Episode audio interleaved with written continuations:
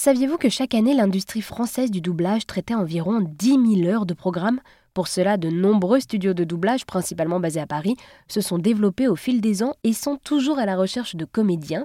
À Lyon, le studio Anatole existe depuis maintenant 40 ans et s'est spécialisé petit à petit dans le doublage, dans la post-production et la voix off. Timothée Borne est le président de ce studio et sur place, dans le premier arrondissement lyonnais, il m'a présenté les différentes activités du studio Anatole. Donc, on a plusieurs axes de développement au studio. On a une première partie où, depuis, le début, nos clients historiques, ce sont les agences de com, les, annonceurs. Donc, on, fait, on enregistre, on a une agence de voix, on propose des comédiens pour des projets de vidéos, pour des projets de spots radio, de publicitaires.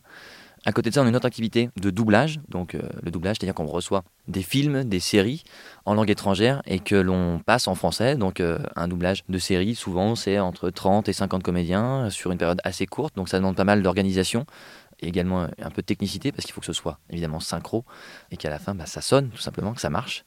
Et puis, on a aussi une activité de création où on va, euh, pour des, producteurs, pour des réalisateurs, créer de la musique, euh, du sound design, euh, des voix pour des films d'animation, euh, pour des séries audio et pour toutes sortes de choses où il peut y avoir besoin de création.